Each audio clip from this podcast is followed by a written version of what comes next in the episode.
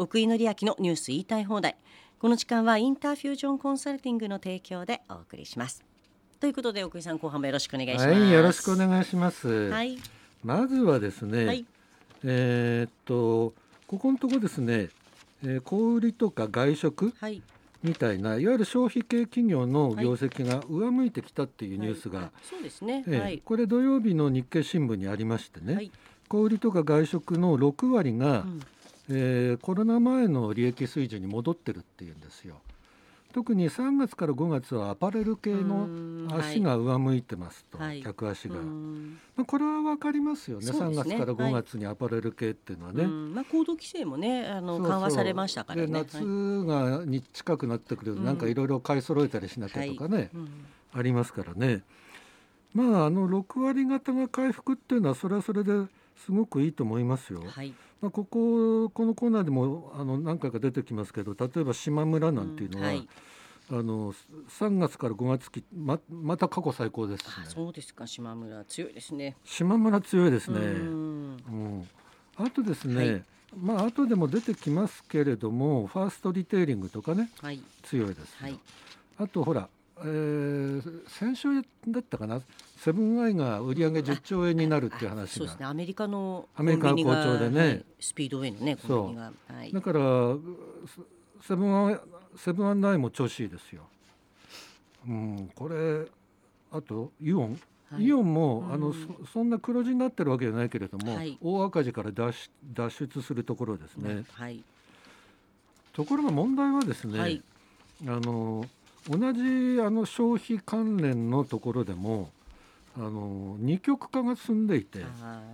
なるほどね。例えば外食って言っても、はい。ファミレスは割と回復傾う向んはい。でも居酒屋はうん。全然回復傾向じゃない。あーまあこれはでもあのやっぱり自粛がはわかるよね。そうですね。居酒屋への自粛はもう続きましたからね。第6波まで。うん。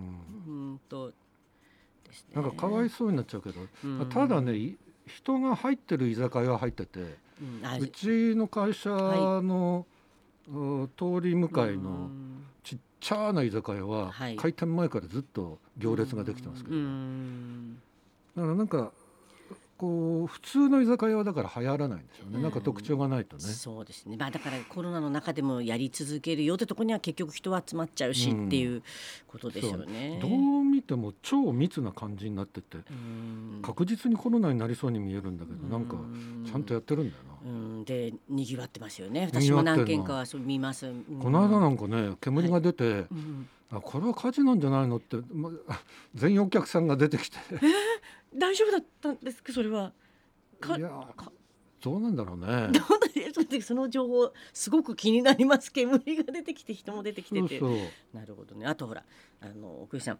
やっぱりカラオケはカラオケちょっと辛い私だろもうね。まだまだ解禁してないですもん。うんカラオケはちょっとなんとなくね。う。ん。まあ若い人がねカラオケ店のとか出て人きてる時カラオケならカラオケならまだねいいんだろうけどね。どね。ちょっと大人数でっていうだからのは、まあ、娯楽という意味でははい。ゴルフ場は回復しつつあるけれど、はい。カラオケはまだだあーね。ね全然まだですね。化粧品もはい。やっぱりインターネットで化粧品を買うっていうのが増えてきたので、店舗での化粧品買うっていうのが減ってきた。うん。そうですね。減ってるんですね。服もそうですね。結局インターネットで買うのが増えてる。うん。ですね。まああと店舗で買えたやつがうん。インターネットで買えるなら、インターネットで買っちゃったあのね常に買ってる中でね。だからうん。店舗で見てインターネットで買うっってていうのが、ねもう主流というかね当たり前になりましたね。そういう世界になってるんですよね。はい。で、あのーそうなるとですね、はい売れてるところっていうのは、はい。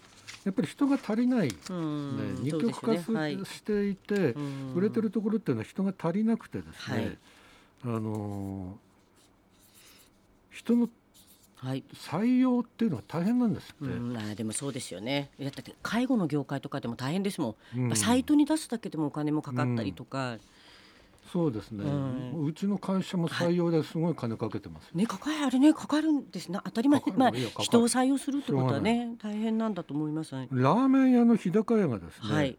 あの中途採用で来てくれたら50万円ボーナスを出すそうです。ああ行こうかな。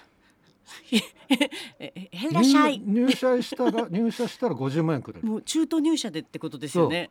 あらららこれあらあらあのしかもね例えばはい。育児みたいな感じで、はい。あの育児休暇みたいな感じではい、あの離職していた人が戻ってくるとうん、はい。これもご50万あこれもでもありがたいボーナスですね。いやそのくらいやらないと、うん。あの人人がが取れないいっていうことでですすよね。ね。ね。あいややっぱりだからく各社それで困ってるんじゃないかな。うんなるほどね。うん。あと紹介報奨金みたいなのもある。紹介報奨金あります人ね。を紹介連れてきたらってことですね。そうです。これね。いやでも人ね本当ですよね。だってコンビニとかもやっぱり、あの結構私ぐらいの中高年の人と外国人の従業員のっていう人ところがやっぱり組み合わせ多いですもん。うんうんうん。若い人はそんなにコンビニのバイトで見なかったりとかだから。そうだね。うん。あのーやっぱりこうリファーラルというかその報奨金ね、はい。ご紹介。っうん。ていうのはこれ一番確実っちゃ確実なんですよね。ん。どういう人かっていうのが分かを分かってるから。はい。だけどそれですら難しいわけですうよ。ん。なるほどね。これはまあしょうがないですね。はい次いきます。はい僕もよく使ってますが、はいセブンイレブンに ATM ってあるじゃないですか。はいありますねあれセブン銀行っていうんですよね。はいセブン銀行うのん ATM の台数ってはいすごく多いんですよ。はい2万6千台。あそんなにあるんですか一番あの ATM の数が多いのはなんつったってそれはゆうちょですよね。ゆうちょはユニバーサルサービスだから。はいそっかそっかなるほどだけどセブン銀行の2万6千台っていうのはあのメガバンク全体うのん合計の ATM の台数より多い。えーそうですかメガバンク全部足したやつより多い。多いすごくないですすか。ごいですね私ちょっと使ってないんでそうなんですよ。ね、はい。セブン銀行のうん。ATM ははい。明らかに使いやすい。はい他の、ね、いや皆さんなんか言ってるんで、うん、あのすごいですこの間あのはい。社長の話聞いたことあるんですけども、うんあこの松橋さんという方、はいあ写真出てあの東京、はい。土曜日の東京新聞なんですが、はい。あのやっぱりねあの徹底して、あのどうやれば使いやすくなるかっていうのをんもう追求したんですね。追求してるんですよ。はい。やっぱりそういうそういう目線でものを見てるっていいですようね。んそうですね。でだってメガバンクからしてみたら ATM なんて金がかかるばっかりで、はい。全然儲けや儲かるやしないわけですよ。そうですよね。うん。うん。だけどセブン銀行は全く真逆、うん。もう逆を言ってるわけですね大手の。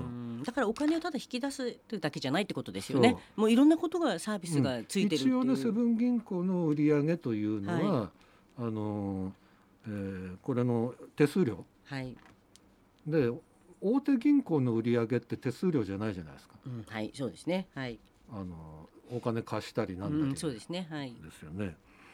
セブン銀行はこれに特化してるんで、うんしかもセブンイレブンっていう場所があるんで、はいそうですよね。もうあそこに行けばっていうのがねそうそう。うん。へえあのペイペイの決済とかスイカなどの電子マネーのチャージもできますチャージ。これチャーこれも大きいでしょうね、うん。スイカもほら駅にしかでも駅もチャージ機がもう少なかったりするじゃないですか、うん。あとねうん。あの外国人の方向けに海外送金機能があうん。ってはい。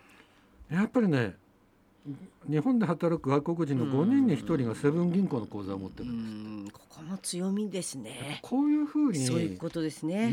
使う人の立場になって考えるっていうのがいいですよね。ねあのメガメガバンクの ATM って、はい、あの銀行のために ATM っていうのがある。うん。だけど、ね。セブンの ATM は明らかに使う人、はい要するにうんコンビニに来る人うん。のためにやってるんで、はい、はいまあこういうぎ時代に逆行したと思われるような、はい。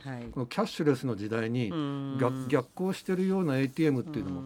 ありだと思いますよ。あ。りですね。であとなんかデザインもいいですよね。デザインすこれあごくいい。と分かりやすい。あああれセブンの ATM だっていうのがこの、あとね使ってみるとわかるけど音もい。い。ああそうなんですね。じゃあちょっと今度私スイカのチャージこれでやってみよう。やってみます。はい次はですね、はい。あ僕らには関係ないんだけどはい、夏のボーナスです、うん、あもう関係ない。ボーナスください。夏のボーナスが過去最高、ね、言われてます。よかったですね本当に。85.3万円、うんこれちょっともううん。先週の話ですけどね。先週の新聞に出てたやつですけどね。うん。あはい日経さん日経ですね。はい。でもいいですね。もう本当にえーっとうん全産業平均がはい。前年比10.74%、はい。10.74%増ってすごいですよ。はい一割85万。はい。3748円。はい。3年ぶりに過去最高。うんよかったですね。コロナでねいろんなこと我慢して。ね。いやほら物価が上がってるからね、うん。はい。このぐらいないと、うん。はい本当です。やっぱり伸びたのは製造業が伸びてるらしいはいですね、うん特に鉄鋼だとかがあの伸びてるようですね、はい。あと電気や医薬品精密機械、はい。製造業が強いのね今ね、うん。製造業が11.79%に対して非製造業は6.67%だから、やっはいぱりサービス業系っていうのがまだ、うん。あのそん少ないのね、はい。うん、これだから業界でいうとどの業界が一番たくさんもらってるのかな？はい。あーこれはですねはい。1位はですね、1位は。あ通信ですね。はい。通信なんですねこれ。通信、はい。通信163万6千円。163万円。通信。次がはい。不動産住宅。あー住宅。144万6千円。あーいいですね。どう見てもなんかはい。なんかそれはそうだよなって感じですよね。そうですね。住宅もね。情報ソフトコンピューターですね、はい。これは100万はい。9700円、はい。違う109万7000円はい。ここまでね上位が上位3社が産業種が製造業じゃないんだけどはい。その他がやたら低いんですね、ん。えー製造業だと、はいえーやっぱりき電気とかね。はい医薬品とかねはい。精密機械とかね。そうですね。はい。うん、まあまあいいんじゃないですか？うーんん。はいいいですよ。ボーナスはもう少ないより多いに越したことはないですもん。ね。もう絶対。ボーナス、最後にボーナスもらったのいつ？私本当10 11年あ前です。ボーナスってねいきなりあの貯金の額が増えるんでね嬉しいもんだ、ね、もんだなと思います。今 今改めて、僕はもう20年以上ないな。えーまあ払う方ですからね奥井さんはもうねね。社員にね。そうですよね。ねもらう方じゃなくて。もらうことは転しちゃダメだね。そうこっち払う方だもう奥井さんは多く1円でも多く払うことを。はいそうします、えーとあとバイトの時給。はい。あバイトの時給も上がっています、はい。これも日経新聞からですね、はいえー、2ヶ月連続であし三大都市圏はい。首都圏と東海関西。で、えー、2ヶ月連続で過去最高、はい。えー時間でいうと、えー、1127円。はい。僕が大学生になって最初にバイトした時のはい。時給が600円でしたね、あーでもそうですよね。三あの当時は、うん。あの当時600円って高い方でしたうよ、んもっと500円切ってるぐらいですか？普通ね、うん。まあそれが僕倍ですもんね。僕学習塾で先生のバイトうん、ああななるほどね、うん。今だったらもっといいってことですねじゃあね。そういうことですよね、うん。なるほど。1127円、うん。やっぱ飲食店なんですね。うん。うん。あと宿泊施設。そうですうね、ん。だから飲食店ははい。もう、えーこの過去3ヶ月ずっと過去最高を続けてるんですね、うん。いやつまりそれだけ人がさっきの、はい。あのラーメン屋日高屋があはい。50万円あげるみたいになってるから、はいうん。やっぱり人足りないんですね。そういうことですよね。いやはい。はい、じゃあ続いてはい過去最高益の企業を、あはい。えー2つほど紹介しましょうかね。はい。えーおユニクロのファーストリテイリング。はい。相変わらず強いですそうね。ねここはついつい私もね、うん、こう別に貢献したくないわけじゃないから買っちゃうんですよね。なんか買っちゃいます。ここははいいや8月で締めるんですね。はい8月で締めたら多分、えー、47%増、はい純利益が47%増のはい2500億円になりそうだとはい。いうことですねす。ごいですね。やっぱ強いですねユユニクロそうでもそうですよ。また最近も新しい出てるやつも悪くないですもん。悪くないです。はい。はい。えーまあ、結局ユニクロも国内ではなくて海外なんでしょううね。んなるほどね。うんまあ海外が儲かってるんだね。うんでもそれだけいいってだから安くていいってことですよね本当ね。海外だとうん安いというよりも多少高級ブランドっぽいイメージが、になってんですよ日本ね。とは違うですよね。どね。あととしては最後にですね、はい。あの淡路島に本社が引っ越したパソナ、あパソナ。はい。パソナグループ、はい。淡路島効果かどうかは分かりませんが、はい。過去最高益です。うん。5月の決算で。うんなるほど。まあね東京パラリンピックの開催とかもいろんなね業務してましたしね。本当人手足りないからね、うん。こういう人材派遣のところ。そうそう人材派遣なあるいはんですよね。あの、うん。アウトソースするうん。のは儲かりますわ。そうですね。目の付けどころってことなんでしょうね。はいありがとうございました。奥井紀明のニュース言いたい放題。この時間はインターフュージョンコンサルティングの提供でお送りしました。